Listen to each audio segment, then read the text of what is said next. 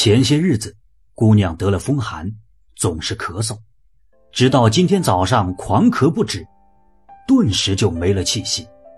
财主以为女儿死了，就将她埋了，还在口中塞了一颗最大的珍珠。其实是早上因为一口气没有上来，造成了假死。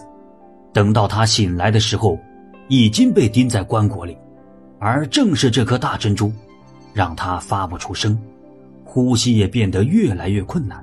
好在书生前来盗墓，及时打开棺椁救了他，他这才慢慢的有了意识。唉，公子，可否送小女子回家？我要告诉爹爹，让他一定好好谢谢你。姑娘羞怯的说道。就这样，书生陪着姑娘回到财主家里。女儿一进门，财主就愣住了。这是什么情况？女儿不是已经死了吗？财主还没反应过来，女儿就哭了，把事情的真相告诉了爹爹，又说了好书生前来盗墓救了自己的事。财主一听，哈哈大笑，非但没有责怪书生，反而拱手施礼，以示救女之恩。书生也将无奈盗墓的缘由说了出来，财主钦佩他的孝心。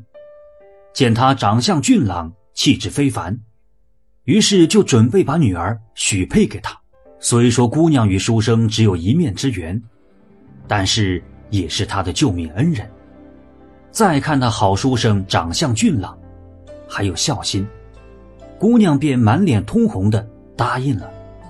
财主还给了书生一些银子，拿去给母亲治病。母亲的病很快就好了，一个月以后。书生迎娶财主的美貌女儿，引得旁人是羡慕不已。好书生的母亲在儿子和儿媳的悉心照顾下，身体越来越好，也很少再得病了。